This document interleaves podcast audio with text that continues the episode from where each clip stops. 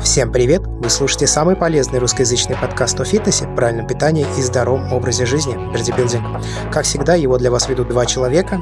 Я, Андрей Барышников. И я, Роман Юрьев. Сегодняшняя тема, я думаю, напрямую связана с тем, что происходит вокруг нас. В принципе, последние несколько эпизодов подкаста об этом тоже были. Но сейчас потихонечку начинают снимать условия карантина, потихонечку начинают снимать, ну, скажем так, упрощать условия самоизоляции, поэтому мы подумали, что самое время, особенно учитывая, что до конца нашего сезона подкаста осталось совсем немного выпусков, самое время обсудить возвращение в тренажерный зал. После турников, после резинок, после каких-то домашних тренировок, которые были, мы хотим поделиться опытом и какими-то соображениями насчет того, как лучше и как правильно это делать. Тема на самом деле достаточно важная, потому что и сам в своей практике сталкивался, и в практике с клиентами, особенно кого веду онлайн, что люди после какого-то перерыва на кураже бегом-бегом к работе с отягощениями, с железяками и так далее.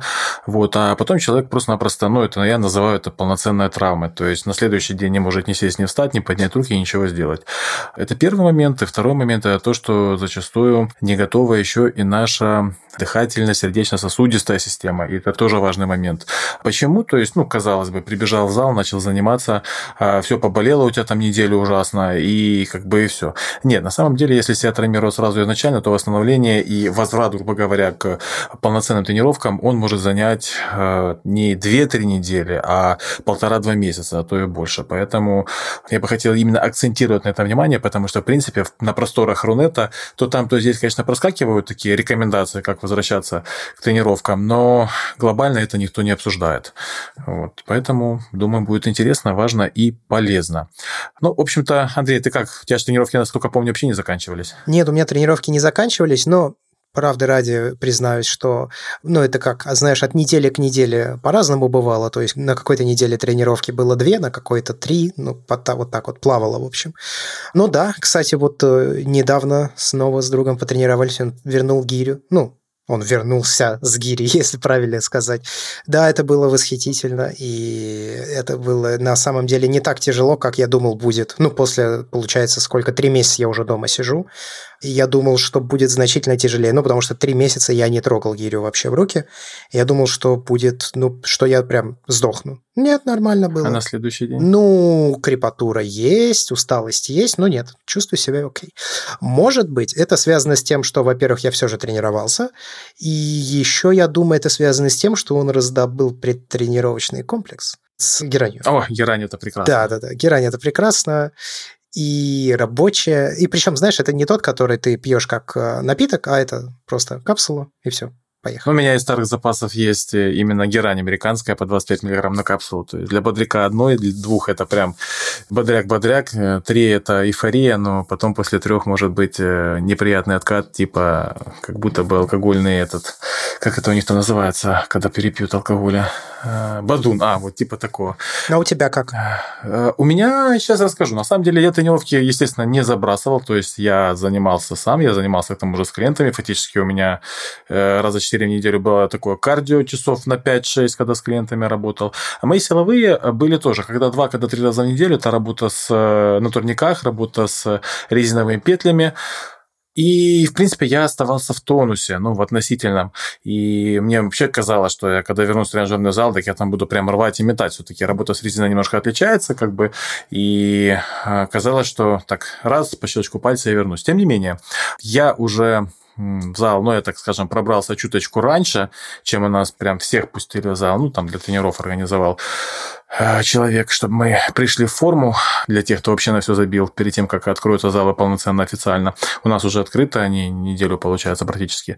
Вот. Я уже 4 недели до того отзанимался, и когда я пришел после улицы в тренажерку, то я ощутил, что рабочие веса действительно упали, хотя при этом суставы связки довольно прилично восстановились при работе с резинками. Но я не ушатался, потому что я сразу поставил себе ну, четкую цель, четкую программу, как как мне возвращаться, потому что в прошлом тоже при некоторых перерывах бывали опыты, когда на радостях прибегаешь и банально себя травмируешь, потому что потом крепатура настолько чудовищная в течение недели, что... Да, как раз помнишь, я рассказывал, когда руки разрывало, недавно это было. Да, да, такое бывает. Поэтому я, у меня состояло восстановление из двух, скажем так, частей. А, одна часть – это восстановление респираторной функции организма. Говоря проще, уверен, что вот многие наши слушатели, которые в тренажерный зал вернулись уже и начали заниматься в тяжелых упражнениях типа приседания, типа мертвая тяга, тот же там жим платформы, чувствуешь, что 8-10 повторений делаешь, 12, отдыхаешь минутку-полторы, и тебе не хватает дыхания. То есть такое чувство, что начинаешь подзадыхаться. Вот. Зачастую люди это списывают на то, что, мол, там сердечко отвыкло, еще что-то нет. Сердце тут никакого отношения не имеет. Это просто-напросто, если на карантине вы двигались, шевелились мало, то а, легкие слегка там и слизью подзаплывают, и уменьшается количество митохондрий, уменьшается количество красных кровяных телец, и это все надо восстанавливать э, для того, чтобы не было так называемой задышки, не было дискомфорта, не было слишком большого повышения сердечного ритма во время тренировок. Система достаточно простая, кстати, я подсмотрел ее у а, весьма известного, ну, в узких кругах, скажем так, э, YouTube-блогера Пресс 227. А, кстати, вот рекомендую его канал, кто а, интересуется спортом, хотя у него специализация больше на женщин и для тренеров. Что он рекомендует? Перед тренировкой в течение недели-двух а, выполнять пару простых упражнений одно за одним. Это воздушное приседание с легким весом, ну, фактически классические приседания со штангой, легкий вес кому как, 10 килограмм, 12, 15, 20, на 30-50 повторений. Мы приседаем, при этом мы очень глубоко дышим. То есть, когда мы садимся, у нас вдох глубокий, когда встаем, выдох, без пауз внизу и вверху, то есть там полторы секунды вниз, полторы секунды вверх. А после этого, практически не отдыхая, вдохнул, выдохнул, вдохнул, выдохнул, переходим к пуловерам. Можно делать пуловер с гантелью, можно со штангой, как удобно. А я с гантелью делал. Классический пуловер, когда на лавочке лежишь а, вдоль лавочки, то есть не перпендикулярно, и 30-50 а, пуловеров, опять же, с легкой гантелью, с которой вы можете это сделать спокойно и с глубоким дыханием. Мы это сделали. Так, но это пуловер на какую мышечную группу получается? Пуловер обычно, вообще это упражнение считается для а, увеличения объема грудной клетки, на растяжение широчайших и так далее. Но вообще на расширение объема грудной клетки. То есть, когда ты делаешь пуловер, ты далеко заводишь руки назад, прям глубоко-глубоко вдыхаешь. А, но в нашем случае это банально для вентиляции, глубокая вентиляция легких и очень сильно помогает конкретно восстановить дыхательную функцию для тяжелых достаточно тренировок. Первая тренировка, вот буквально один подход от 30 до 50 приседаний, один подход 30 до 50 плоров с очень легкими весами, чтобы вам было комфортно. Вторую третью тренировку и всю следующую неделю я делал по два подхода перед основной тренировкой вот этих упражнений. На все про все, на два подхода у меня уходило там буквально 4-5 минут. То есть достаточно быстро все делается, или там 6 минут, что около того. А, что хочу сказать, что в сравнении там со своими там, каким-то прошлым опытом, который я помню по себе, э, действительно восстанавливается респираторная функция очень хорошо, то есть дыхалка, это все. Это было первое, что я делал, то есть э, восстанавливал ну, свою дыхательную функцию, чтобы не задыхался во время силовой работы. А второе, я ощутимо снизил веса, ощутимо это процентов на 40, наверное, от своих, грубо говоря, последних рабочих весов. И работал в 4 недели в режиме full body. Э, тренировки ровно те, которых рассказывали в первом сезоне, 4 и 5 выпуски первого сезона. То есть там есть э, пример э, full body тренировок, блок 1 и блок 2. Я конкретно их делал. Начинал с небольшого веса, постепенно увеличивая нагрузку. Нагрузка была такая, и, как бы, опять же, людям рекомендую снижать нагрузку, если вы были активны, активны, то есть хоть турники, хоть что-то было, процентов на 40 можно снижать нагрузку. Если вы не занимались вообще ничем и вернулись в зал, грубо говоря, после двух с половиной трехмесячного ничего не делания, нагрузка у вас максимальная процентов 30 от того, что вы делали в тот момент, когда вы, ну, последние ваши тренировки в тренажерном зале, именно, ну, в подобных упражнениях. И фактически уже на третьей неделе я почувствовал себя прям хорошо-хорошо, как говорится, силищу. К концу четвертой недели, в принципе, я вышел на 90-85% от своих э, пиковых рабочих весов. Круто. Ну, как бы у меня не было задачи выйти на пик, да, э, просто так подойти к такому пределу, чтобы потом уже дальше работать по сплитам, сушиться. У меня тут осенью юбилей намечается 40-летний. Хочу выйти прямо на пиковую форму и фотосессию, все дела. Это у тебя такой подарок получается себе? Э, самому себе и заодно жену подбил. У нас не день рождения, буквально 10 дней разницы. Так вот, типа ее на пиковую форму вывести и себя, и прям такую семейную фотосессию забацать на 40 лет. И вообще, чтобы там 40 были красавчиками лучше, чем 20. Вот что значит, да, спортивная семья. Круто, круто. Да, да. Я, кстати, начал тренировать Вику. Я вообще не очень люблю, на самом деле. Скажем так, мне кажется, что когда человек очень близок, если это только не там лучший друг, то, наверное, лучше, чтобы это делал кто-то другой. Есть у меня какое-то такое предубеждение. Подискутируем на эту тему. Давай подискутируем. Я тебе честно скажу, у меня просто есть личный опыт касательно вот этого дела. Личный опыт, когда ты понимаешь, что вот другой тренер творит херню. Это возможно, да, но тут у тебя еще профессиональная деформация, потому что ты тренер. Ну, может быть. Ну, в том числе. Вот как, соответственно, тренер, который специализируется в том числе на женщинах. А Вика, насколько я знаю, ну, если когда-то что-то тренировала, то это было неосмысленно и без особого желания. Я сейчас э, ей даю, ну, как мне кажется, достаточно простые вещи. Это приседания без веса вообще, только со своим. Воздушные. Ну да, я учу техники, как правильно это делать. Я даю, соответственно, ей выпады.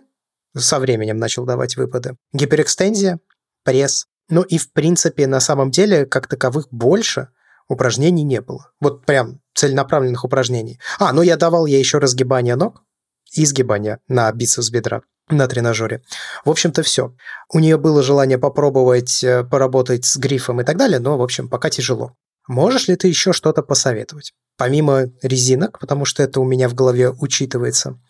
Что еще из подобного рода можно добавить? Просто, ну, отжимания, ну, можно. А Вик стоит в планке, кстати, хочу сказать, весьма ну, весьма успешно стоит в планке, потому что она стала стоять в планке типа минуту спустя практически вот первый подход она сделала, самый первый подход, я имею в виду планки. И уже во втором она простояла минуту. Ну, слушай, ну прекрасно. То есть физически она крепенькая получается. Но планка ей дается прям вообще хорошо. Мышцы кора. Да, и в принципе техника приседаний уже тоже на самом деле, ну окей, я приседанием потому что учился значительно дольше правильной техники, я имею в виду. Слушай, что я могу посоветовать в первую очередь? То есть прекращают эту всю фигню со своим весом и давай либо гирю, либо штангу, и пусть работает с весами. То есть если с техникой все хорошо, можно начать с приседаний плие с гири, с той же самой 16 килограмм, это будет прекрасно. Потому что, ну, ты можешь ее гонять со своим весом, те же самые приседания, планка, пресс, гиперэкстензия, но две недели, три недели, все, после этого процесс застопорится. Ну, где-то так и есть, пока две недели прошло. Да, и я тебе скажу больше, ей станет скучно. Пока у нее есть запал, бери ее в оборот, добавляй приседания со штангой техника. Самое главное, ты знаешь, как работать, технику, все. Она увидит результат за 3-4 недели. Вот реально он будет виден. Когда вот э, женщина и так в хорошей достаточно форме, но через 4 недели она почувствует себя, во-первых, физически, комфортнее, там, либидо возрастет и так далее. А во-вторых, увидеть результат в зеркале, и дальше оно идет уже по накатанной. Потому что, опять же, почему я за это радею, всем рекомендую, это здоровье, и это привычка, то есть формировать привычку заниматься спортом. Опять же, мой собственный опыт там, с моей собственной женой.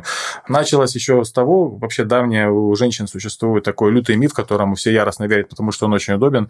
А, когда рождается первый ребенок, женщина прибавляет там плюс 5 килограмм. Ну, там обычно не полно нет, там весело, допустим, у меня, Юля, до рождения ребенка там минимум 58, в среднем 60-61, после рождения первого 65, после рождения второго 72, там и более килограмм у нее получалось. И якобы это сбросить нельзя. Там она мучилась, ковырялась, какие-то ходила по прыгушке, танцульки. А, пока мне это все не надоело, я не сказал, я тебе найму тренера, но будешь работать по моей программе. Через полгода ее подружки пищали и вопили, Юля, что ты сожрала, что ты стала там на 10 лет моложе, у тебя появилась попа, у тебя появился пресс, и вот это все. Но вот этот момент, то есть я боролся несколько лет, чтобы, во-первых, затащить жену в зал.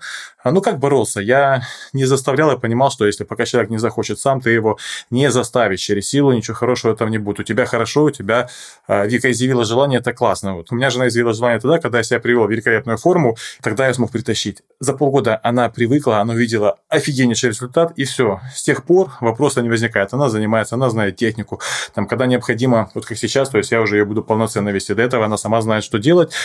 Физически, по здоровью, Поверь, у нас, у нее там ушло на самом деле достаточно много проблем, начиная там с частых простуд и заканчивая банально такими вещами, когда цикл у женщины начинается, и многие на один-два дня просто выпадают из жизни. Вот, в принципе, это у многих бывает. Когда женщина начинает заниматься физически спортом, эта проблема уходит практически у всех. Поэтому моя рекомендация – это добавить железяки. Ну, а я хочу напомнить, что у нас есть выпуск, который посвящен тренировкам конкретно женщин, и у нас есть также выпуски, которые посвящены первым тренировкам. Это еще в самом первом а, сезоне они были, практически буквально первые эпизоды, где мы обсуждали как раз, да, что делать на первой тренировке. Там было два подкаста. Но также еще важно, конечно, питание. Да, то есть ты можешь, конечно, тренироваться и все такое, но даже если ты вернешься в зал и при этом ты будешь питаться расхлябанно и плохо, то, ну, к сожалению, ты получишь не такой позитивный результат, какой бы он мог быть, если бы ты питался правильно. Здесь я хочу прерваться на рекламное сообщение от нашего спонсора этого выпуска подкаста, компании Яндекс. Дело в том, что ну вот у вас уже открыли спортивный зал, а у нас-то еще пока, ну, нет. Но, тем не менее, карантин у нас тоже потихоньку начинает снимать. И на протяжении всего этого времени, если ты собирался выходить, допустим, в магазин, то тебе обязательно нужно было носить, и нужно до сих пор носить. Особенно сейчас это еще усилили. Перчатки и маски. Поэтому мы очень часто пользовались как раз услугами Яндекса, а если конкретно Яндекс Еды и Яндекс Лавки, просто потому что количество масок первые там типа месяца полтора, ну, их было днем с огнем не сыскать. Только по каким-то баснословным совершенно суммам. У нас на аналогично. Ну вот, и мы старались максимально эти маски экономить, потому что у нас их там было что-то типа штук 15, и все. вот, поэтому мы в магазин выходили, когда уж прям вот все, вообще ничего нет больше дома. А в остальное время мы как раз заказывали еду.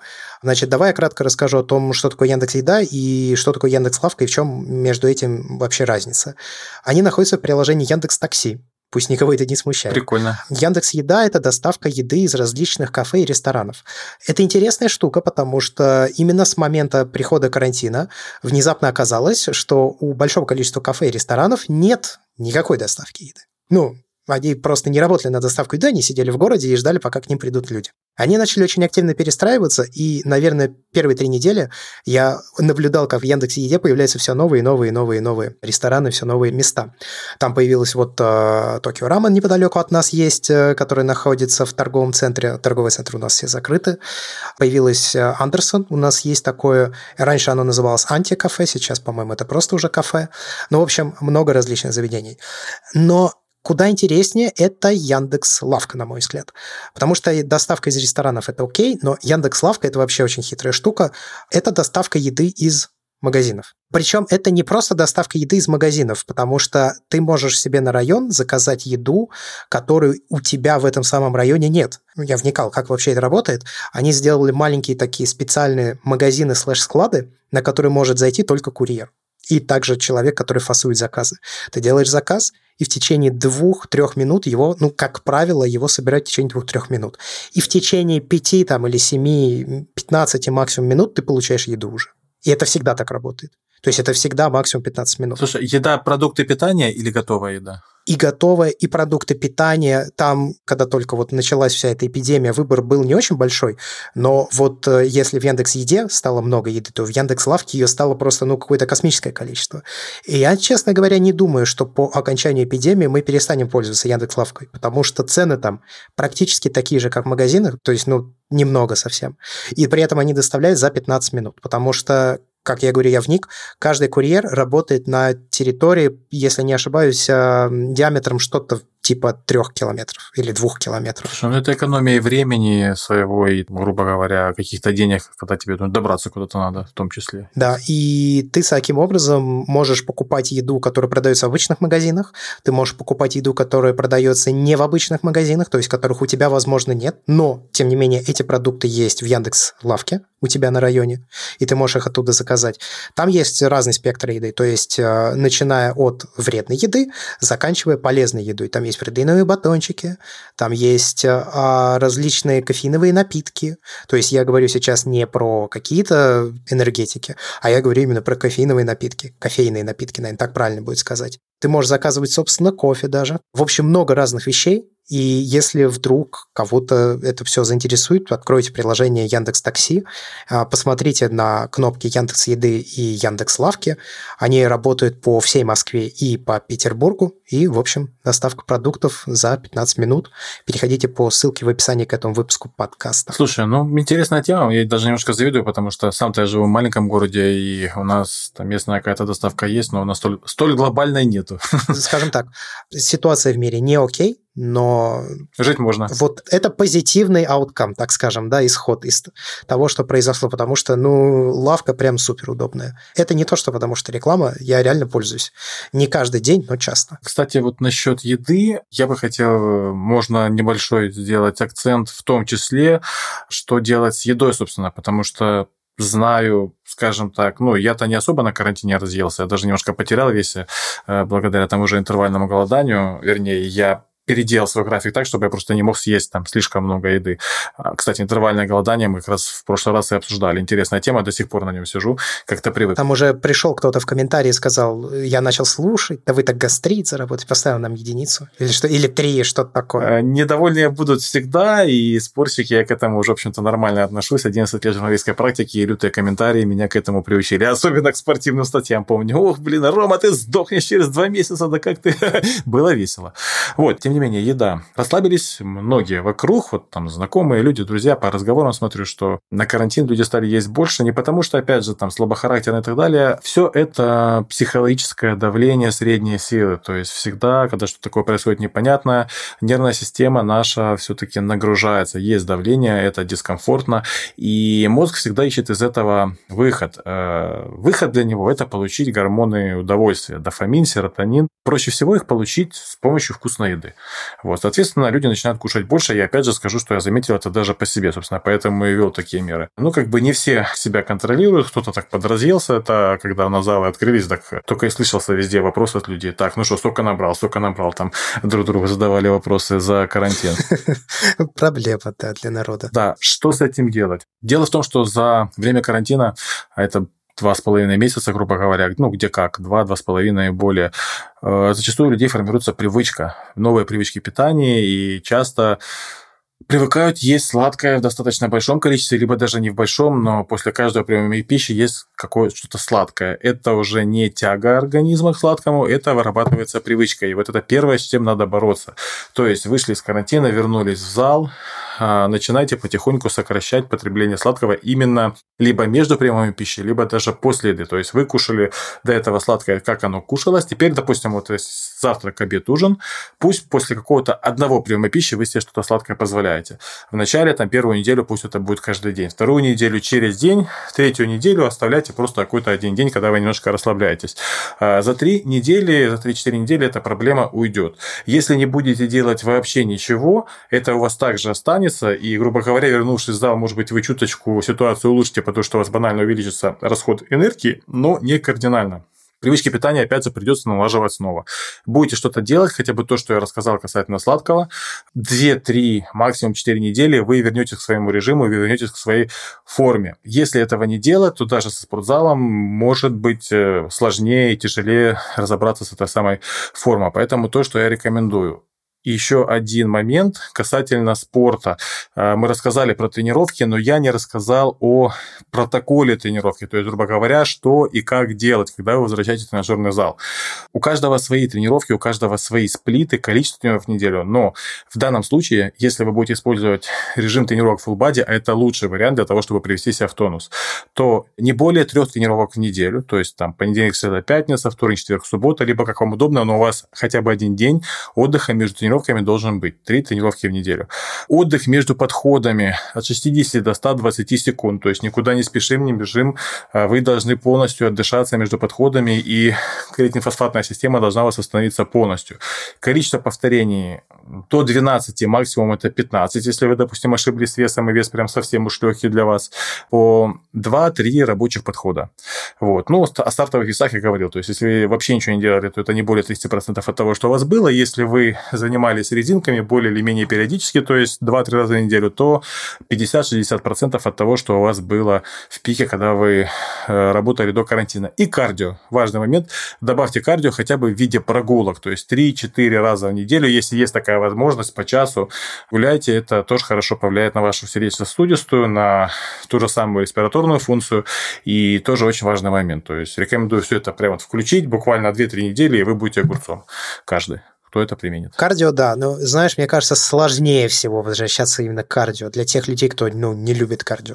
А я думаю, таких, наверное, большинство. Хотя я не знаю. Да все не любят, все не любят. Но я для себя решил проблему. То есть у меня на самом деле есть куча материала на прослушивание, на чтение, на просмотр, там, аудиокниги и так далее. Я когда хожу, я либо включаю мозг, я просто о чем-то думаю.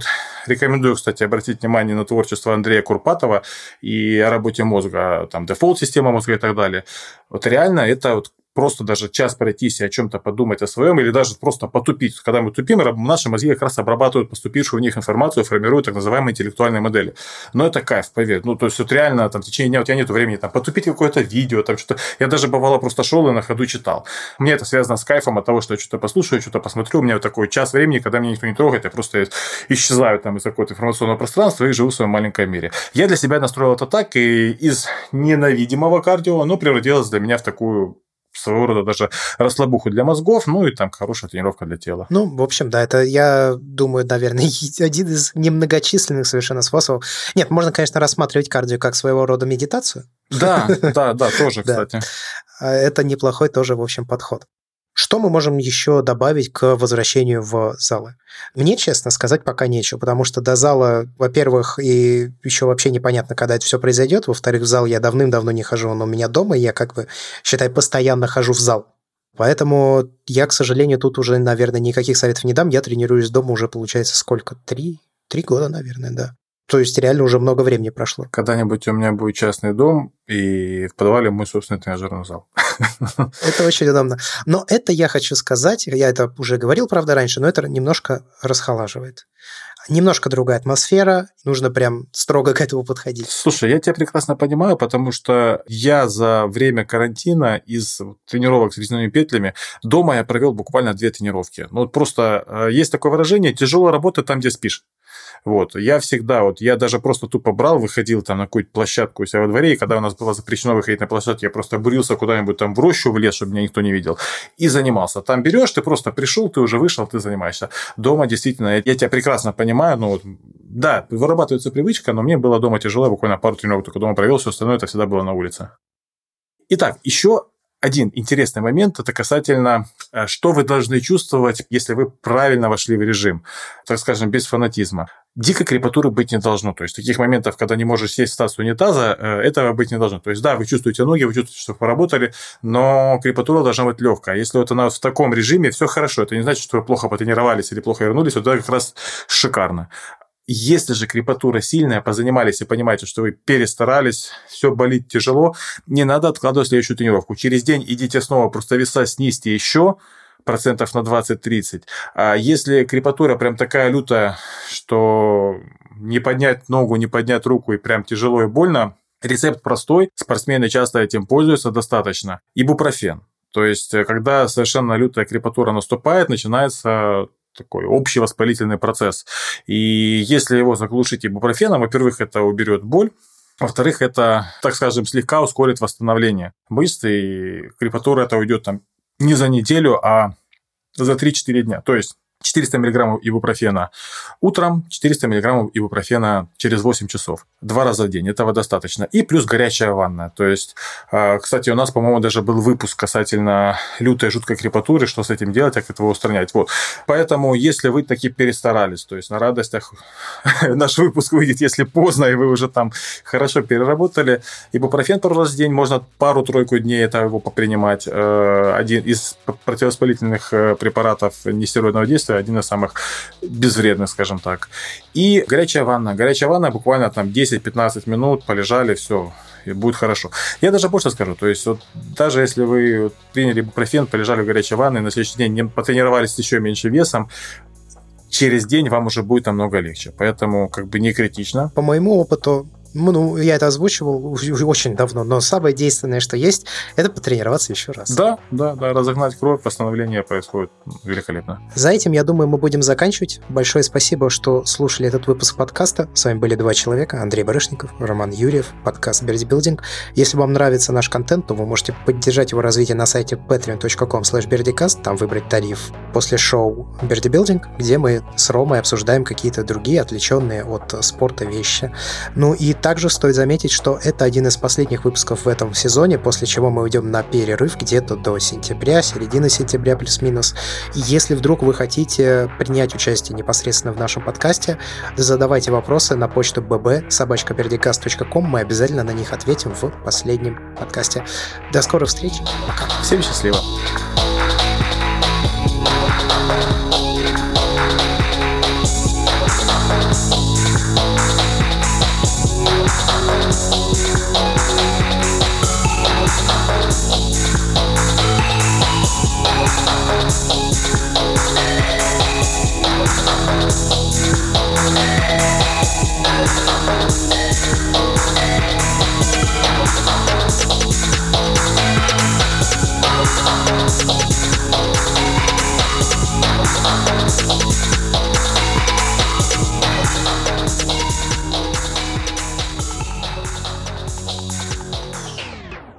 Слушай, ты ж так на автомобиле не сел? Нет, нет, нет. Я... Ну, я... Нет. нет. Ну, Блин, я... На... Я, я могу только посоветовать таки сесть, потому что я понимаю, что тут единственная вещь, которую я сильно жалею, то, что я не получил права там 15 лет назад, грубо говоря, я получил только 3 года назад. Это прям еще... Ты знаешь, мы уже решили, что Вика сядет на машину, а меня будет возить. Я... Ну, я не знаю, я типа... Ну, мне вообще не интересно. Я, я вообще не хочу. Ну, не мое. Я не знал, я, я когда брал, ну, когда там решил на право сдавать, я сам, собственно, сам не знал вообще, интересно ли Ну, как бы мне хотелось всегда там в машине кататься и все это дело делать, но я знаю случаи, когда человек просто вроде как хотел, а потом э, получил права, сел за машину, слез с нее и сказал, не, не мое, не могу, я сильно нервничаю. Ну, это не мой вариант. Я просто прям с головой вот окунулся. К чему это все? На несколько дней с товарищем поменялся машина. У меня Toyota CHR, угу.